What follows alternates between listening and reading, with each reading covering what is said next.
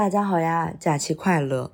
接下来你将收听到的是去年我们和激昂同龙完成的一期串台节目。之所以现在会把这期节目放在我们的番外再播送一次，是因为我前几天呢又重听了一遍，我觉得这期高度概括了我们对戏曲基本的态度，还提到了一些奇怪的个人经历，挺好玩的。另外，我们邀请激昂同龙主播善善一起录的女性主义读书会，内容是第二十九和三十期，强烈建议还没听过的朋友们去收听一下。听戏、看戏，一起快乐搞戏。大家好，我是善善。大家好，我是黑羊。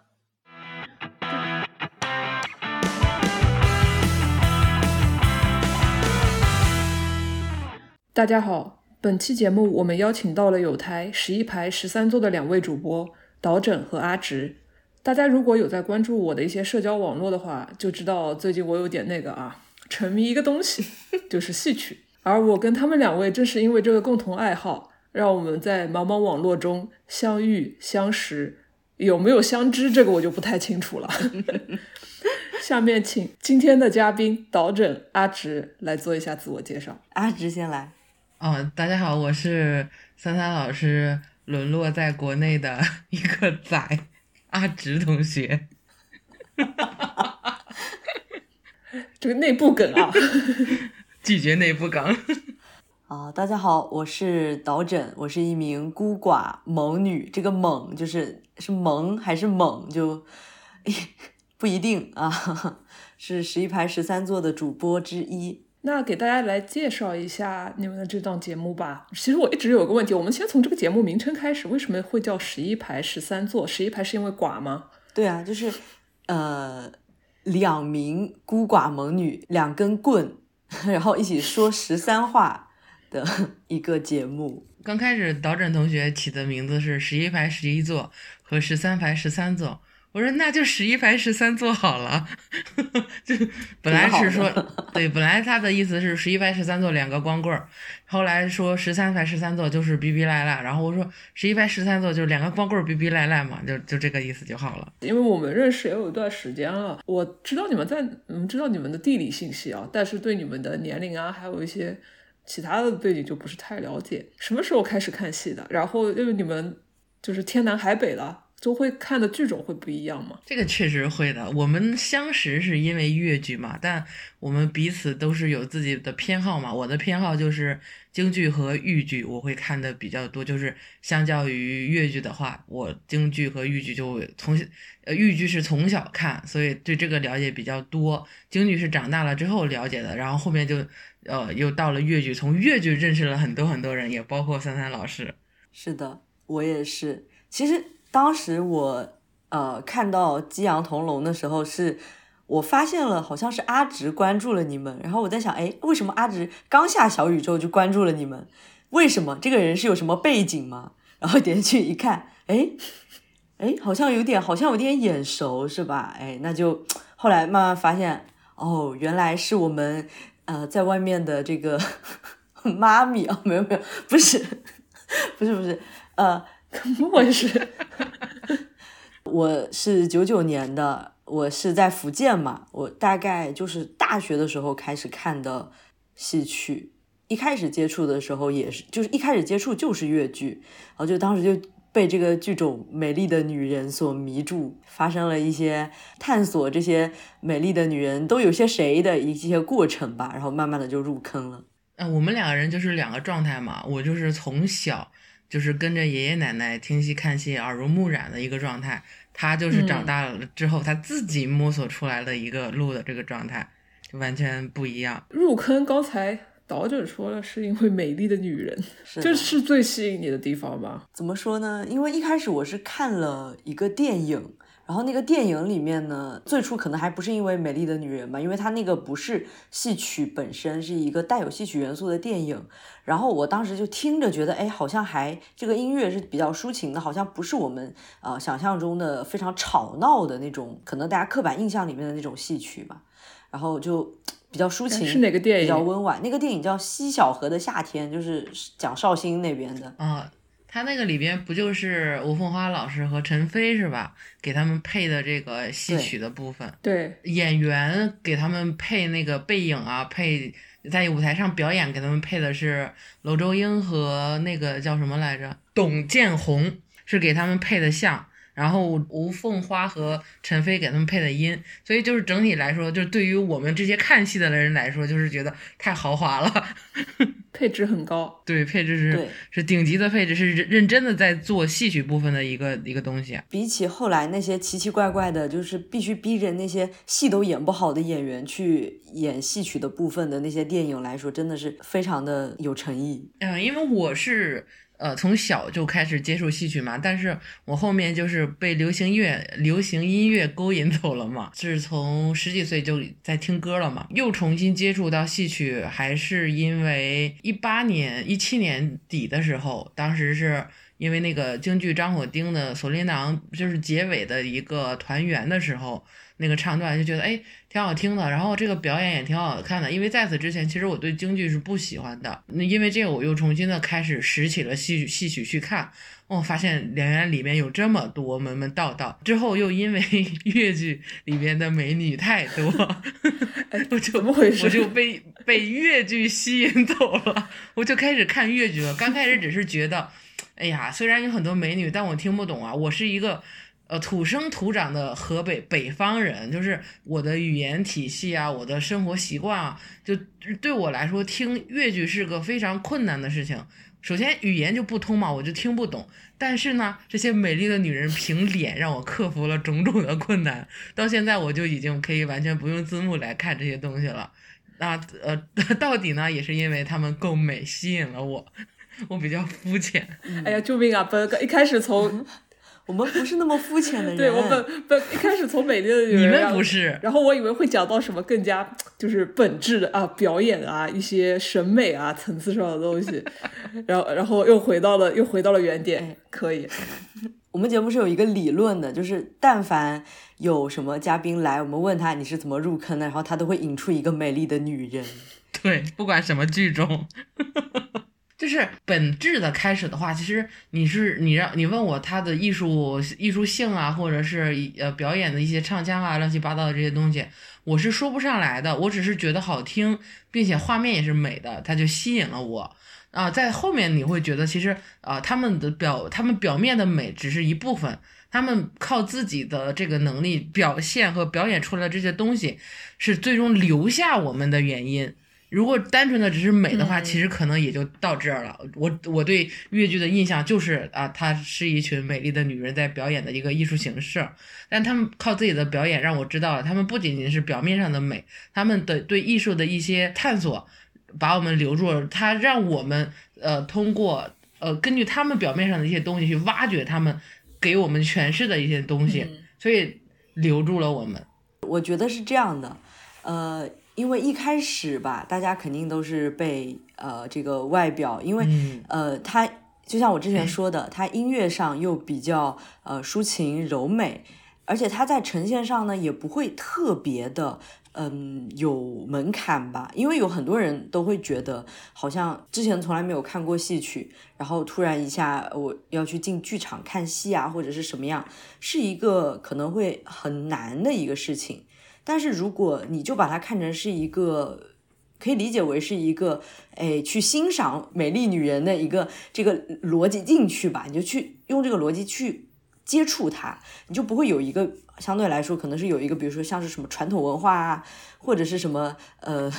比较文绉绉的台词啊等等这些压力在，然后再往下呢，可能就是一些每个人每个人接受的不一样吧。就是不要把戏曲这个东西当成一个很高深的东西，呃，就是觉得我们去听戏曲，我们什么是不是年龄大了呀？啊，是不是就是上了年龄就都会自然而然喜欢戏曲啊？并不是的，你喜欢戏曲的原因很简单，就是因为它足够优美、足够动听，然后里边的一些东西足够能够让你觉得产生共鸣也好，或者是得到满，不管视觉上还是哪方面的得到满足也好，都是呃一个。真正真正能够让你留下的原因，那些表面上虚无的、夸大其词的那些东西是没有意义的。因为我其实对这个艺术种类就是完全不了解嘛。那么我就会在前面开玩笑说，因为颜值掉坑的时候想起我跟善善，其实是因为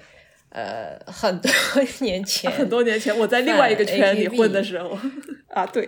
说出来了。对，然后我可以这么说，就是 A K B 这种偶像女团的，好像说出来说我是因为颜值入坑，要要比就是戏曲类的好像更轻松一些，因为我前面听听就感觉好像要。立刻去找补说哦，其实颜值只是一部分。那可能对我们来讲，我们当时我之所以会喜欢那个女孩子，就是因为她那张照片 就一下子戳中了我。当然后来也是跟你们说的一样，就我了解了她这个人是什么样，她的性格，然后她在那个女团当时是 top 之一嘛，然后也很努力，非常用心的去做偶像这件事情。那她也是最终。把我留在那里的，但他可能就是作为一个艺术形式，好像也没有办法说很多。那么我可能就会好奇，在跨过了颜值那一块，你们有没有在作为一个刚入坑的人去？而且你们你们也比较年轻嘛，就像你们前面可能也说到，就不是那种年纪很大，突然间好像得到了一个灵感启发去调这个课。因为我觉得听下来还是会有很多我们认为的外部的刻板印象在那里，所以或许可以多说一些，就是你们觉得在我们这个相对比较年轻的，就好像对于那些外部的人看来，你你们为什么会这个在这个年龄喜欢？我觉得可能还是要去解释一下，就有什么就是。突然间戳中了，因为是这样的，可能是我从小在一个比较小的城市长大，然后眼界是比较狭窄的。等到到大学的时候，进到一个可能相对比较大的世界，但是也不是很大吧，就会有一种想要迫切的想要去接受新鲜事物的，嗯，感觉，因为。我老家真的是什么都没有，但戏曲这个东西对于我来说，可能它有一定的历史，可能它在有的人看来比较沉重，但是它在我的心目中就是一个新鲜事物。那我觉得，对于戏曲看了那个电影，然后我会想去找那个戏曲的全本来看，这也是出于一个我自己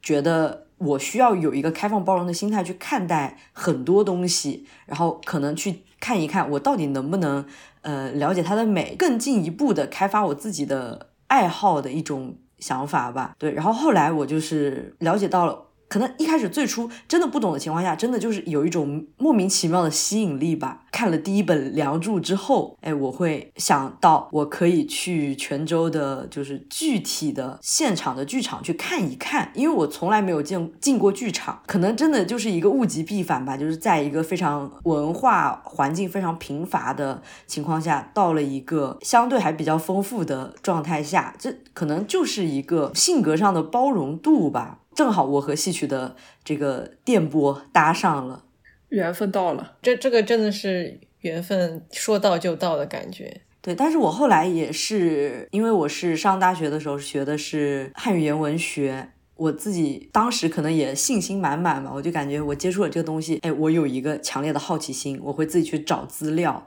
呃，去下载论文，然后把我感兴趣的和我身边的这些戏曲，呃，我会有一种摄取知识的欲望，然后我就非常快速的，大概是，大概是通过就只有半年的时间吧，我可能大概就把呃越剧和梨园戏这两个东西大致。有一个比较完整的了解，就真的是 也不知道以后会不会有这么强烈的一种冲动去了解一个领域。有一点很奇妙的地方，刚才导诊讲到，会因为喜欢一个戏曲剧种，会去想要获取更多的知识，甚至做一些学术的探索。我让我想到，我们之前有一期是讲百合文化，那位嘉宾也是因为对百合文化圈感兴趣。然后做了很多学术上的挖掘，他现在在念的、在研究的方向也是这样一个方向，把兴趣爱好转为学术动力。对，我觉得在他刚才说那个汉语言的时候，我就突然间意识到这个电波搭上就很能理解，感觉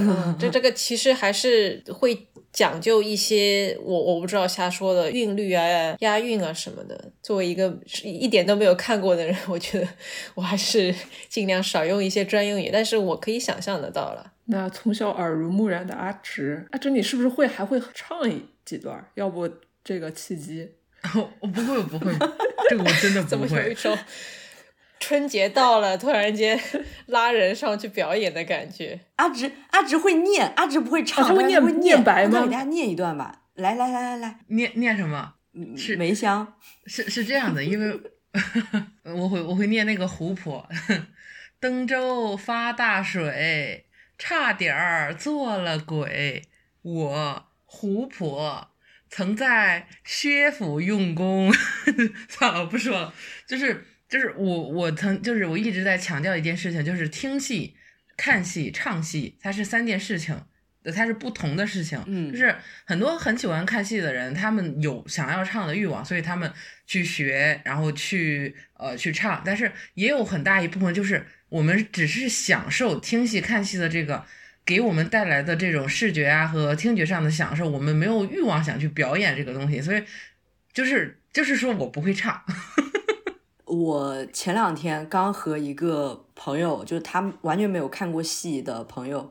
去看了一次现场的演出，然后他出来之后问我，就是为什么越剧场上全部都是女性演员演的嘛？然后他问我是只有这一场戏是全部都是女性演员演的，还是说很多都是全场都是女性演员的？这个当时也是 令我比较觉得很神奇的一个事情。你你有看那个 B 站的这种？呃，越剧的呃整场戏的话，就会每个戏上每一个戏，只要这个戏是比较热门的，都会有人问啊，越剧是只有女人在演吗？然后越越剧是没有男演员吗？就经常会有人提出这样的问题。这个算是一个冷知识吧，因为可能我们如果在这个圈里面待久了的话，你可能就会默认，哎哎，全场都是女演员多好呀，是吧？但是很多人很多人就觉得这其实是一个还有一点点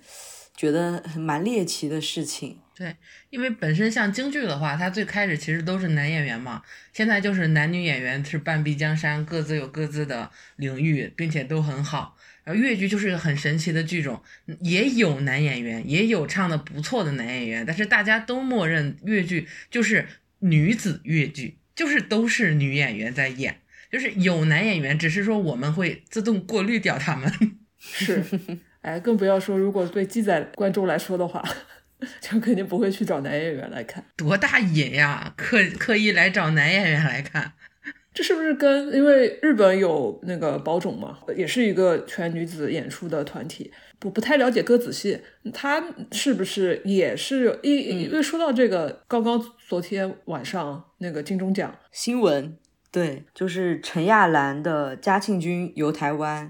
对，拿到了最佳男男主角。对，她是个女性，这件事情就隔空承认了。像梅艳芳演的齐宣王，林青霞演的东方不败和叶童演的许仙，他们就就这件事就被隔空承认了，就很感动。演员的生理性别跟他在舞台上或者是他在影视剧集里面表演的性别是不一样的。这种话题主题，其实在学术方面也有很多的探索。嗯，但其实对。观众来说也是，因为它这个东西之所以能够活跃起来，作为一个剧种，这样一种表演形式一直保保留到现在，说明大家也是非常喜闻乐见的。首先，关于这个陈亚兰，她为什么会一个女性演员获得就是视帝的这个，是因为她演的确实就是男演男性角色嘛？对。就告诉我们了，你要把这个演员的本身的性别和他的角色性别是分开的。那其实，呃，女小生演的戏，你并不可以直接的把它等同于是一个，呃，是搞同性恋的戏，因为他演的本身是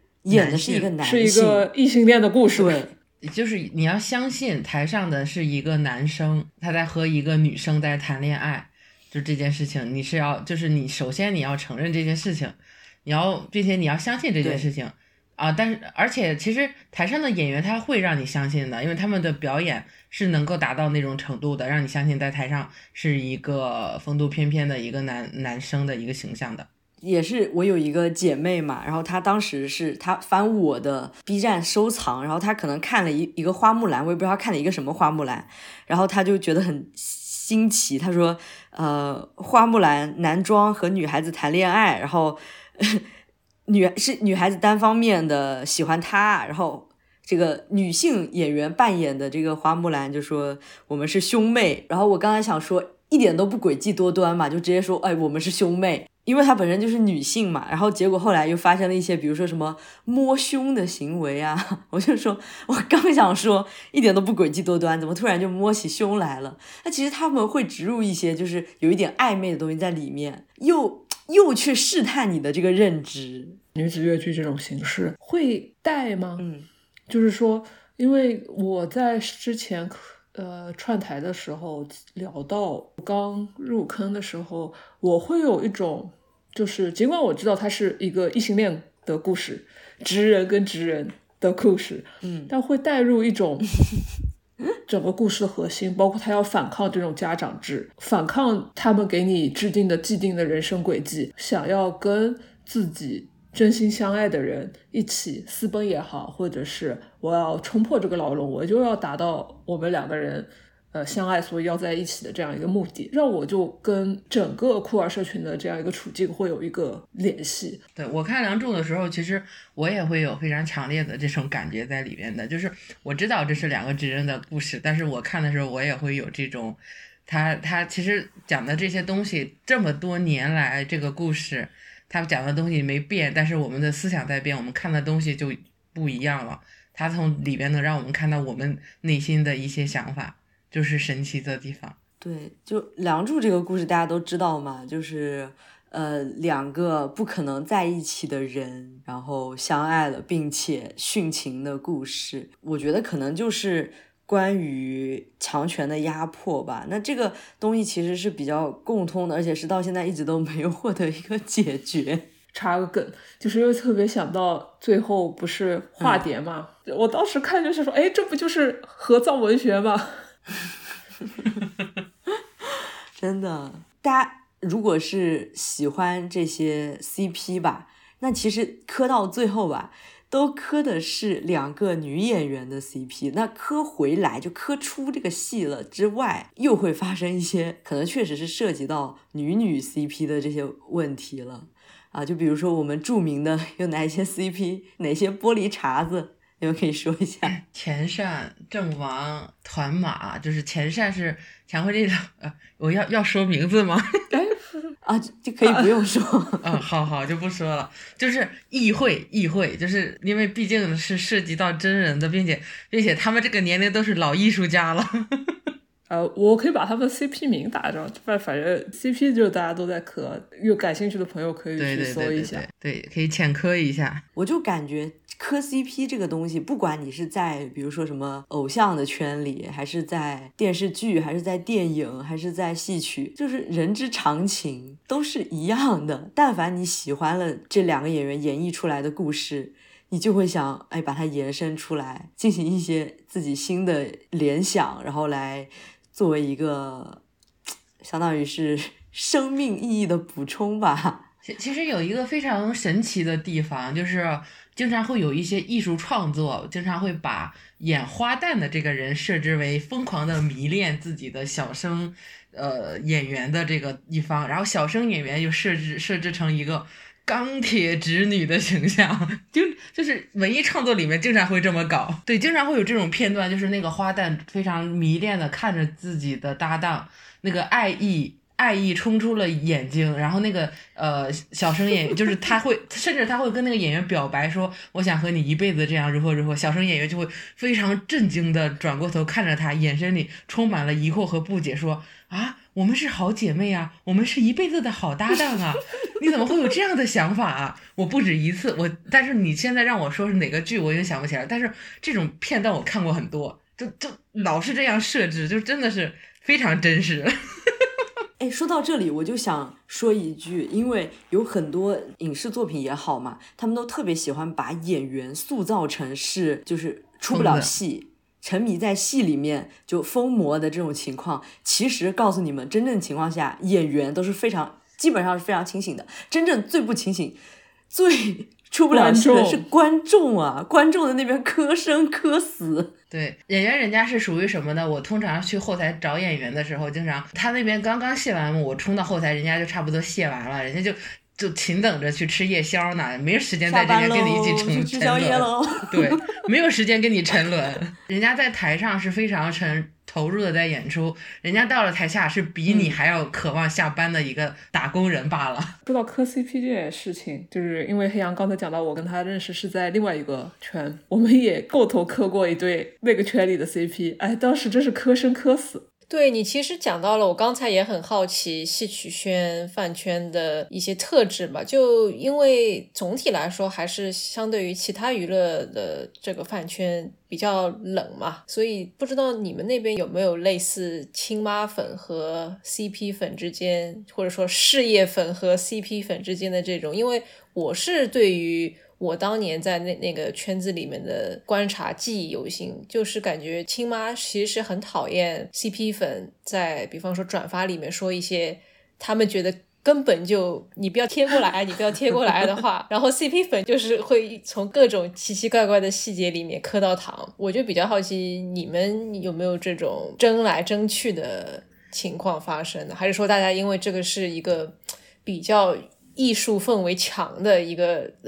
就不太会就说说一些很难听的话。因为我昨天还在跟另外一个朋友讲，我是因为当时见证了这种不同的粉丝之间的掐来掐去，我就一下子意识到中文原来可以那么难听。当然，这个就可能扯远了。我觉得你们应该是不会发生这种很很吓人的冲突的吧？不会，我们顶多我们不听我讲，听我讲，我们不会，我们顶多在台下直接打。就是台上演员在台上演戏，台下观众就打起来了。这个在以前有啊，现在没有了。现在剧院有保安哦，真的假的？对，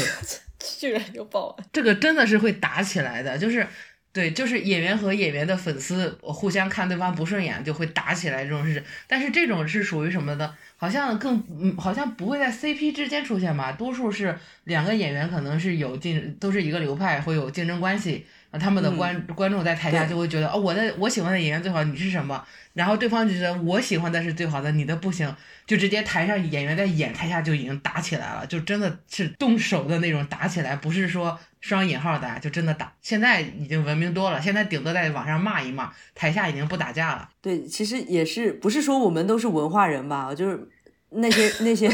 妙语连珠的人骂起来骂人起来挺难听的，就阴阳。对对对。虽然我没有参与过，但是我看着就已经。我们一直我们一直说越剧圈就是是一个集阴阳大成的地方，就是每个人都不直说，然后那个话里夹枪带棒的，一句顶着一句，然后让你不舒服，然后你你要是看懂的话你会不舒服，你没看懂的话你会更不舒服，你不知道他在说什么。对。大家都很热衷吃瓜，然后又吃不懂。对，每个人说话难听的点就在于让你又你知道他在说难听的话，但你又不知道他在说谁，很憋屈，真的 就会导致大家在到处放小耳朵。对，评论里面一只一只的耳朵。对对，我觉得好像 CP 粉是属于那种，比如我磕 AB，他磕 BC，那我觉得我们的 AB 甜，对方觉得 BC 甜，那那在微博上就要展开一轮阴阳大赛，就互相开始内涵。好像搭档之间也有吧，但是好像不是很多吧。对，只要不是疯到那个程度的话，一般都不会去挑唆人家搭档之间的。感情，哎，这你你暴露出了你们还是我知道，其实导演跟阿志，你们更关注的是剧种或者是戏目本身，没有特别的要追的演员或者特别磕的 CP，所以有有故事吗？刚才讲的几对 CP，包括就是越剧圈比较火的一些 CP，其实搭档粉之间，嗯，懂的都懂，就是还是存在刚才说的，在其其他圈子里面会出现这种。亲妈粉、伪粉跟 CP 粉之间的对抗，还是因为怎么说呢？喜欢的东西不一样，或者是初衷不一样。就会有一些蛮多摩擦的，但我就比较好奇，戏圈不像我们当时泛开币，因为有每年的总选啊，或者是很计较，比方说你在这个总选单的，或者是其他单曲的 MV 里面，你站在哪儿啊，就会有这些嗯嗯斤斤计较的。包括现在不是有有些人会在意什么海报上面你名字在哪里，也会因为番位吵。我就比较好奇，假如你们真的是有，比方说亲妈跟 CP 的争执，或者是。A 和 B 的争论，那一般是基于什么去吵呢？还是说就是粉丝之间，哎，我我就觉得我的本命唱的就好，然后你们的就唱的不好，这种类似的冲突吗？还是别的什么？我家阿姨得梅花了，你家阿姨没有梅花。如果不是因为你家阿姨，我家阿姨早就是梅花了。哦，就还是会有这些东西，嗯。科普一下梅花，科科普一下主要奖项吧。梅花奖是就就是戏曲奖里的最高奖项了，就是现在的演员都会努力的去评梅，这样的话啊，工资也会高。我主要关心他们的工资。说回这个戏曲观众和戏曲演员的关系吧，真的就是就除去那些乱七八糟的。争端吧，我觉得其实个有一点完全无私付出的一种感觉，就像我。前两天看的那个戏嘛，就会出现很多阿姨，他们是从江浙啊飞过来，也不知道他们是飞过来还是怎么过来的吧，反正就是来福建这边支持他们喜欢的阿姨。然后他们支持的方式呢，因为现在也都是文明剧场嘛，他们支持的方式就是支持那那个演员的人，大家都坐在一起，然后那个演员就是从开始唱到唱完，等他唱完的那一瞬间，大家互相招呼了一下，然后突然开始哗啦疯狂鼓掌，拼命鼓掌，然后那个像。对，像雨刮器一样，就砰砰砰砰，然后就会把旁边的坐在旁边的我们震惊吓到，就弱小瑟瑟发抖。对对对，说到这个就是。都说看京剧要在京津冀嘛，京剧范围比较好。嗯，特别是天津，哎呀，看天津看京剧那叫一个精彩。就我也不知道 是看的台上的人还是台下的一些叫道好的观众。看越剧还是得在上海，因为黑羊在上海，有机会可以去那个找一个演出看一下，感受一下刚才导诊提到的这个东西，就是很有越剧观众的一个特色的文化，叫做八丈团。是是这样，因为他们来我们来北京或者是来河北演出的话。因为这边没有这种大片的这种戏迷嘛，我们就是习惯在于黑幕，就是他们黑幕的时候，大家一起哈哈一起鼓个掌，不会存在说某一个演员上来了呀，大家鼓掌，没有这种的，顶多是比如这个演员比较大，他出来的时候大家也会掌声，但是属于那种平，就是你能听出来就是那种哦欢迎的，不是那种你看我喜欢的人咔咔咔，不是那种，就是。就是鼓正常鼓掌，对，也是会有这种的。所以你们说的那种我还没有感受过。但是像京剧的这个表演的话，就是一呃，我之前去看张火丁的演出的时候，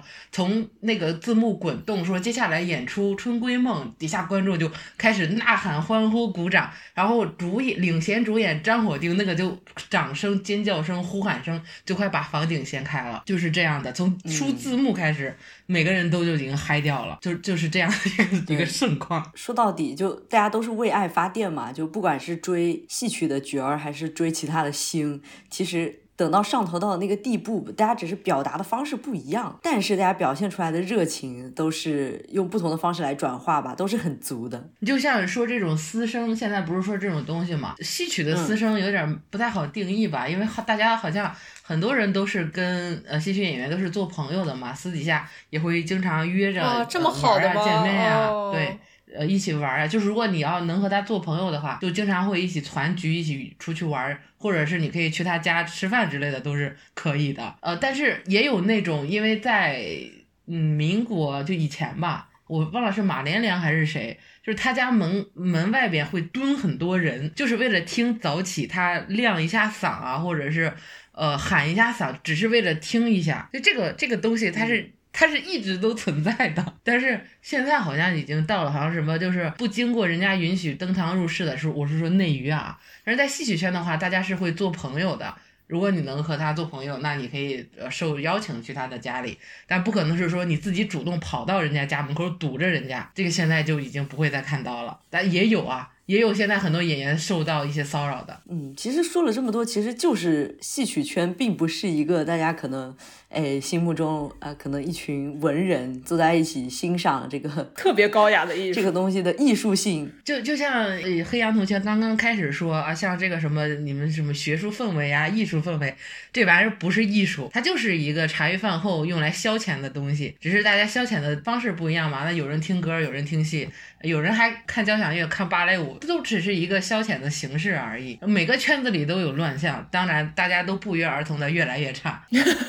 讲了现在戏曲圈的演员，来讲的戏迷，也讲了两者之间的关系。其实我在大纲里列了一些不解之谜，是我初入戏曲圈的时候一直都有的一个感受到的一些迷思吧。就比如说京剧，京剧程派为什么基佬戏迷比较多？陈艳秋，其实我也很好奇。听程派的男戏迷，大概十个里面可能十一个是基佬。乐圈就不用说了，就感觉哎，本期节目乐圈戏迷就三个，百分之百的基佬概率。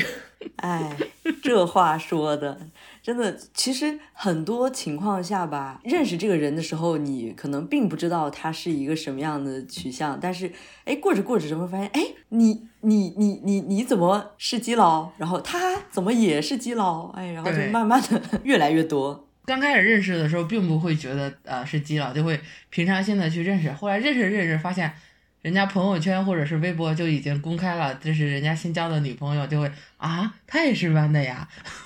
冥冥当中的同类相吸吗？导致我有一度就很好奇，就是在我这个就是现在这看戏好啊，顺便说说一句，如果在听这个节目不知道我的那个两只中年机的大号已经被炸的朋友，现在你们知道了，大号没了。如果对我的个人号或者对我的看戏号感兴趣的话，可以去搜一下中年机看戏。但是，anyway，就是讲到基佬这件事情，我就很好奇，在我关注的这些观众戏迷当中，我一直在探究到底有多少个是直人。我觉得是，你看，就像我们俩说，都是被被美貌吸引过来的。本身小鸡崽子就很喜欢漂亮姐姐、漂亮阿姨啊，越剧圈里面有大量的漂亮姐姐、阿姨、妹妹。那我们就不约而同的觉得哇，这里就是我们的天堂，所以就会觉得来到这儿就算是到终点了。其实也并不是所有的都是了，是是，对有很多对我们的朋友里，但他们很多就会因为自己是直的 而感到低人一等，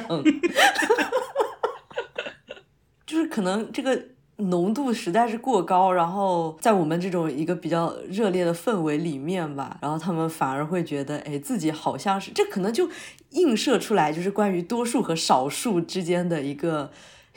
对调，权 力关系这里平衡，多数是少数，对，权力关系对调，然后多数是少数，少数是多数，然后就会你就会观察到一些非常 神奇的一些效应啊，就是有人说，就是侄女喜欢小生。然后小鸡崽子们都比较喜欢花旦，这个概率也是蛮大的哈。就是有很多确实是基佬，他们确实是对漂亮的花旦姐阿姨们比较感兴趣，但也是有很多像我这种是基佬但很喜欢女小生的人。我喜欢女小生，纯粹的是是觉得就是这些演员他们在台上的那种潇洒就很吸引到我。说如果是一个就是真实的男性，他去演这个角色，我就不。就对这个戏就丧失了兴趣，但是也是一个呃女小生的这样的一个人，是她内核里的女性，然后在演的这个男性的形象，然后给我一种很舒服的感觉，我就会被他们所吸引。现在很流行的一个说法就是不设限嘛。就并不是说你现实生活中喜欢什么样的人，你在比如说在越剧里你就一定要喜欢什么样的人，也不是说呃你是直女你就不能喜欢漂亮姐姐、漂亮阿姨，这其实都是可以的。对，上次那个三三姐姐在我们电台串台的时候说到，就是男小生对观众的一个冒犯感，就同样的戏，女小生演你就会觉得她很潇洒，他很有魅力，有甚至有性魅力。男小生演你会觉得油腻、冒犯，你会觉得他在性骚扰，就是非常直观的一个感受。本身越剧里面就演演演了很多才子佳人的故事，这些故事其实过于老套，你就会觉得，哎呀，这个东西，这个女的她怎么怎么可看到这样的一个男的？你看这个男的好油啊，这些这些他词、这些动作、这些表情，他好油腻。但同样的让女演员来演，他就天然的去了油。当然，现在也有很多演员演过了，也也会有，但这个 就比男演员的几概率会小。女演员她会反思自己啊，我演油了是吗？那我应该如何如何去改？男演员不会觉得自己油的，他只会觉得我是男人，我如此潇洒。那你们就是我在我天然的男性的优势，我演这个肯定是非常的占优势的，但并不占优势，他演的会让大家觉得不舒服的。客观一点来说，我们吸引我们的都是那个那个演员所扮演出来，在那个台上的那个闪闪发光、呃温文尔雅、特别具有魅力的那个角色，吸引到了我们。确实，对，这因为这些阿姨台下也就是阿，真的就是阿姨，普通阿姨、打毛衣阿姨、喝酒阿姨。因为我之前看到有人说，会会分台上粉、台下粉，或者是台上粉、后台粉这样，会分的这么细啊？你们？对比你们分清的分的可清了。一个人再怎么样是台下粉，他一开始最初吸引他的肯定是这个演员在台上的表演。我很难想象，比如说一个人他完全不喜欢这个演员在台上的表演，觉得他唱作啊还有表演都不得他的心，但是他就非常喜欢这个演员在生活中的状态。我觉得这种情况是极少极少的。这种情况，我觉得也是在我的看来，可能是不太健康的一个状态。这期节目聊下来，有成功把黑羊拉进坑吗？或者有那种跃跃欲试的冲动吗？想要去看一看？应该没有吧？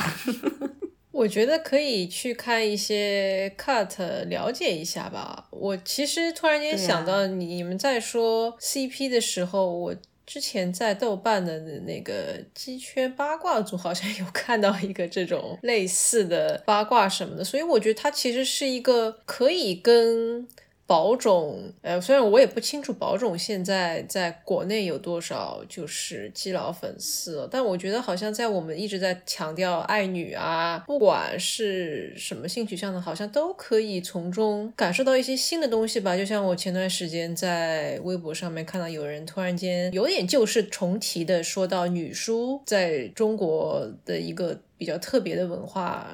也只是在女性之间传递。然后我觉得，哎，既然我们有这么一个表演形式，好像大家都多多少少有有一种错过的感觉吧。所以还是应该鼓励大家去看一看的，对吧？而且就前面说的已经很迷人了，又有很可爱的妹，又有很飒的这个姐，对吧？大家都 姐姐妹妹两手都要抓一抓。在那个金钟奖出现了那个女性视帝之后嘛，我们的首页就会有很多人说，哎，那我们的越剧是不是也有一一些机会啊？当然，这个我是持一个悲观的态度，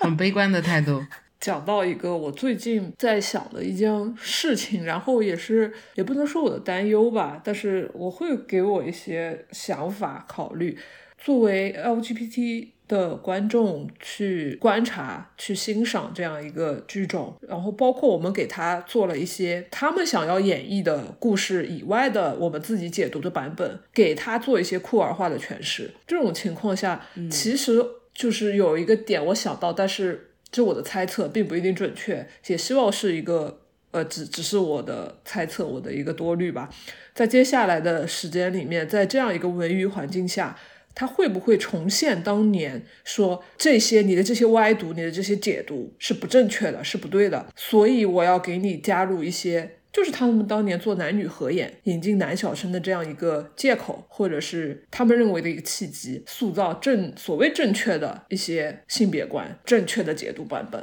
我觉得这个不用担忧，因为这个是自始至终一直都在做的事情，他们没有放弃这件事情啊。包括你像现在的年轻的演员，他们会招特地的招男小生，然后也有他们一些要求，就是说团里一定要必须要有男小生，这是他们一直都在做的，也一直会特地的给男小生去。做剧目让他们去演，嗯，这都是一直在做的事情，没有，并没有是说现在，只是说以后会更越来越多，但是他们也自始至终没有停止过，但观众不买账啊，我是这样觉得的，可能真的主要的原因就是因为我们糊，我们影响力不够大，不然的话早就一一把子被 被消灭了，被被消灭了，我们就不存在了呀。这我有个问题，导演说的糊是剧种糊还是 LGBTQ？剧种存在感弱啊，不是不是剧种，剧种剧种，我说的是剧种。对，因为像那种，比如说像选秀，它能够造成一个全国性的影响的之后，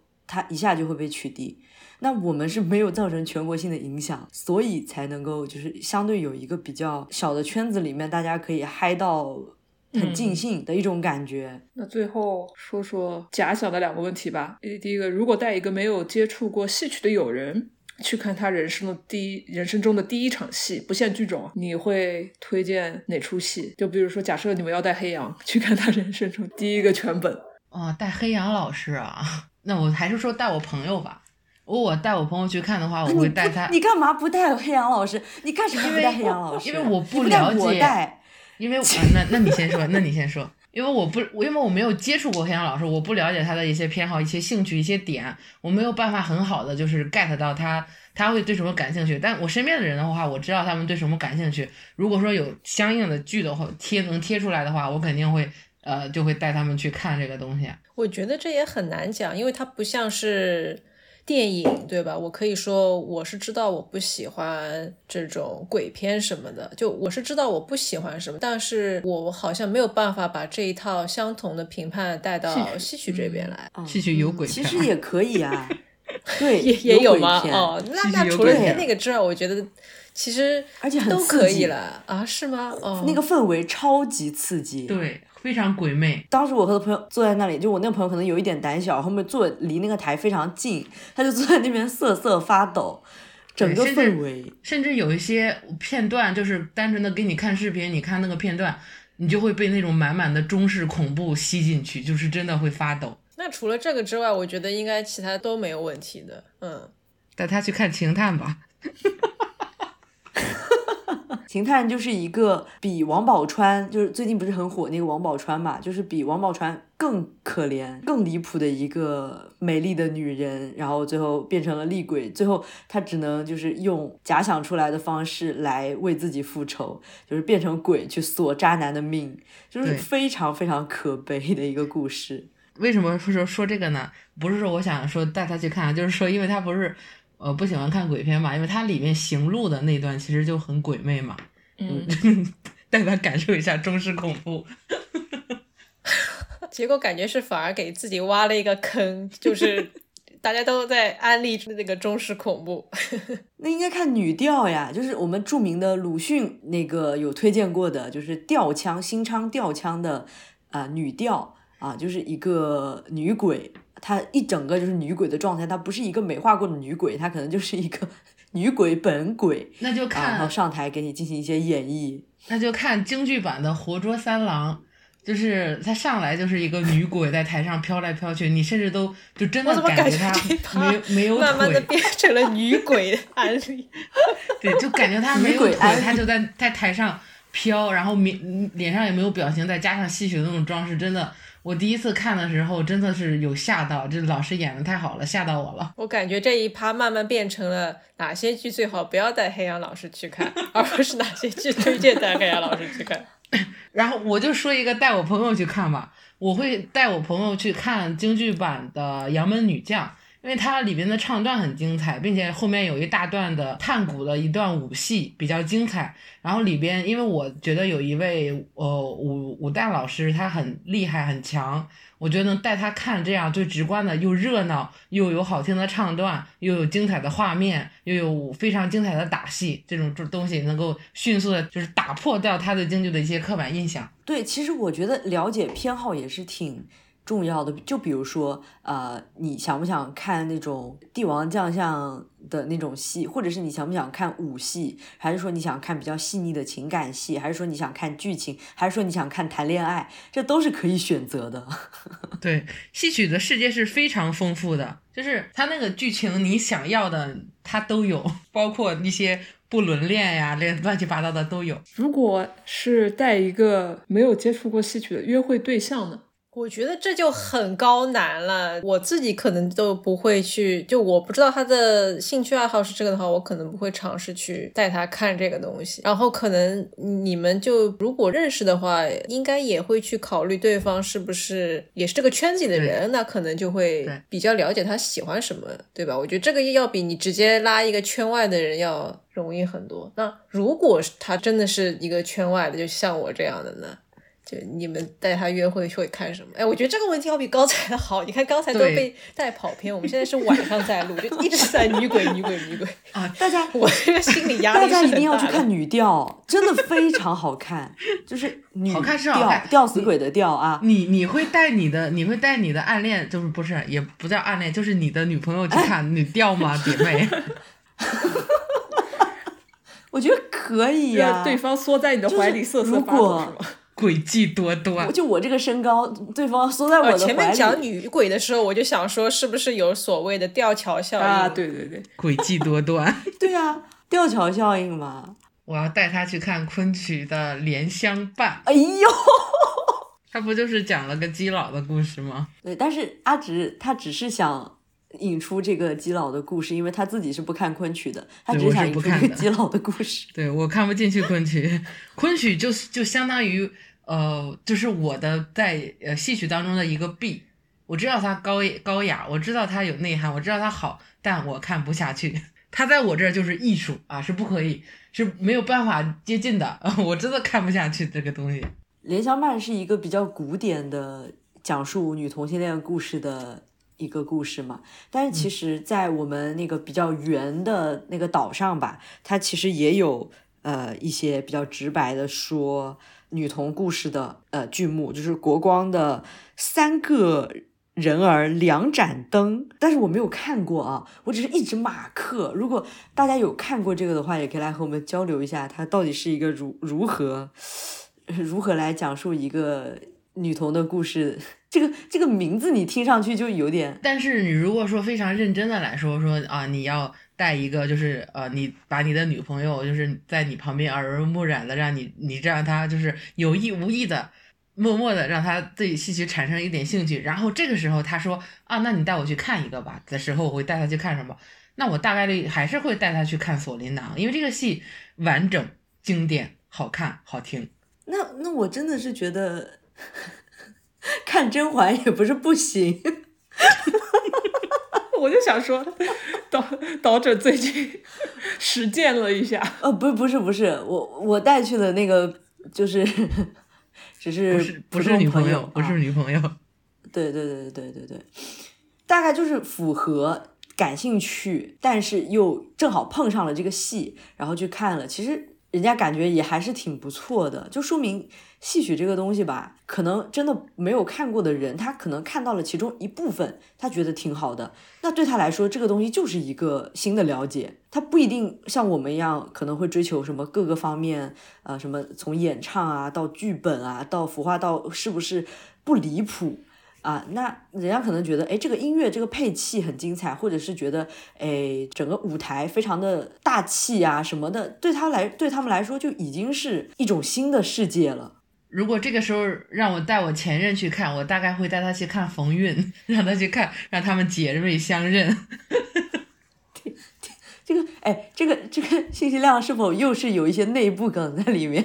是的，是的，因为冯韵这个他是他他好像是上海的这个武旦演员，上京啊，对，就是上海啊，是他在在上海的对京剧武旦演员啊，因为他长得跟我前任很像。我每次看到他，我都会有一种恍惚，就真的很像很像。对，那如果有这个看戏的朋友们，可以给我推荐一下有什么适合和约会对象去看的戏，然后女调啊，反正也不一定能演得出来啊。好，女调，你以后谈恋爱要是不带女朋友去看女调，那我真的看不起你。那这样吧，就是因为我们前面都说了一些乱七八糟的剧目推荐吧，那最后就来一个正经的，就是关于比较浪漫的谈情说爱的一个推荐吧。三三老师也要推荐啊，我可以推荐两本嘛，都都都是越剧，然后一个是我之前一直提到的《梁祝》，我觉得这是大家都知道的故事，然后去看的时候就不会有那种压力，就是说啊这。即使不是无语区的观众，对粤剧不熟悉的观众，也不会存在说他们到底在讲什么。我我要试图去理解这个故事，不存在这种压力。我觉得就是比较普世的一个剧目。然后还有一个呢，呃，带就是约会对象也好，你还要约会对象吗？约会对象吧，你呃会想让大家 哦啊不不，就是但我会带 Shiki，但是因为 Shiki 对戏曲。一点兴趣都没有，我不知道有没有跟你们讲起过，就是它是属于我在家里只要一公放，然后它就会让我戴上耳机，就不要放出来的那种。但是如果他对戏曲感兴趣的话，就或者我在以前就是在约会的时候想要去带会看，会想要带嗯对方去看的，就是追鱼，它就很可爱，就是整个剧情嘛又是放松的，它并不是非常过分严肃一部戏。我觉得平衡都比较好，前半段都是在谈情说爱嘛，可爱的，然后后半段都是会有一些武戏方面，但也不是特别武吧，跟京剧那个武戏没法比，但是也是比较平衡平衡的这样一个状态。如果可以看到阵亡的版本，那就是 那那那你也是如果呀，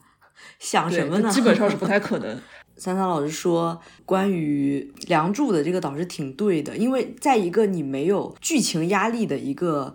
戏里面，你反而可以用你自己的认知去对应这个他演的剧情，然后你就会有一种就相对于比较了解的一种感觉，你是更好去接受这个演出的形式的。所以我知道直老师对《红楼梦》是没有什么感觉的，但是如果是确实是喜欢《红楼梦》的朋友呢，去看《红楼梦》也是很好的。喜欢看可可爱爱的这种小小年轻谈恋爱的，可以去看打金枝，不要被他的名字所迷惑，他真的很可爱。打金枝，这些打金枝这个剧情剧情故事，大家也都是比较比较清楚的，也是属于这种对看起来不会有压力的，并且演员的演绎也会让你觉得这就是一个青春洋溢的越剧里的偶像剧。呃，对于我来说，我特别喜欢的一个越剧。呃，我不限演员，呃，不限，就是没有任何限制，只要有人演，我就会去看。我当然我也没有看过现场啊，就是说能在网上搜到的所有的打金枝的版本我都看过了。我觉得这个，嗯，这个戏特别保人，只要演员不是拉胯到是个男的演这个郭爱的话，我我都是可以看的。我还确实觉得，哎，如果是有轻喜剧看的话，可以首选一下轻喜剧。对，但是这个你可能是有有有一定认知吧？就比如说像那种什么，诶，《狮吼记》啊那种类型的，就是轻轻松松的一个故事，你也不不需要有什么文化上的压力啊。这个就体现了我们前面说到的那么多东西嘛，它就是一个消遣娱乐，对，也是比较不错的。不要把戏曲当成一个非常高深的艺术门类，它就是一个用来放松的茶余饭后消遣的。娱乐项目就跟你追剧、追综艺没什么区别。哎，对，其实我们十一排十三座也经常给大家想说的，就是戏曲没有那么高深，没有那么有文化。然后呢，这个戏曲的演员他们其实也就是普通人，你也没有必要去把他什么妖魔化或者是神化，他们就是和大家一模一样可可爱爱的普通人。然后他们也 打游戏，也想马上下班。就是这种感觉，对，也想赶紧下了班跟朋友团局之类的，大家都一样。对，那今天非常感谢两位朋友来我们节目做嘉宾，大家也多多关注两位的电台节目《十一排十三座》。如果有人因为这个戏曲，就是因为我们聊的越剧感兴有一点点感兴趣，想再一点点的了解的话，也可以去私信我们，我们随时要会给 可以给大家来进行一些安利，就是根据你的爱好偏好来安利都是可以的，就是随时恭候，随时填报保姆级服务，对，保姆级服务，完全根据你的这个想法，你的这个感觉来，就是让您开开心心的。喜不喜欢没关系，只要您愿意去了解就行。天呐，哎，阿直在我们自己节目里从来没有说过这个话，来串台就这个德行。因为 因为在听咱们节目的话，大部分都是对戏曲有一点点的认知的嘛，还是只是想要私信都行，都可以都可以。好，那一定放在那个 show notes 里面。大家一键连接私信二位，就也非常感谢二位能够看上我们俩。其实我当时在录之前，我就还是觉得有点就不知道说什么。然后刚开始录的可能节奏也不是很好，就大家多包涵。如果你能坚持听下来的话，也是谢谢大家，感谢谢谢大家。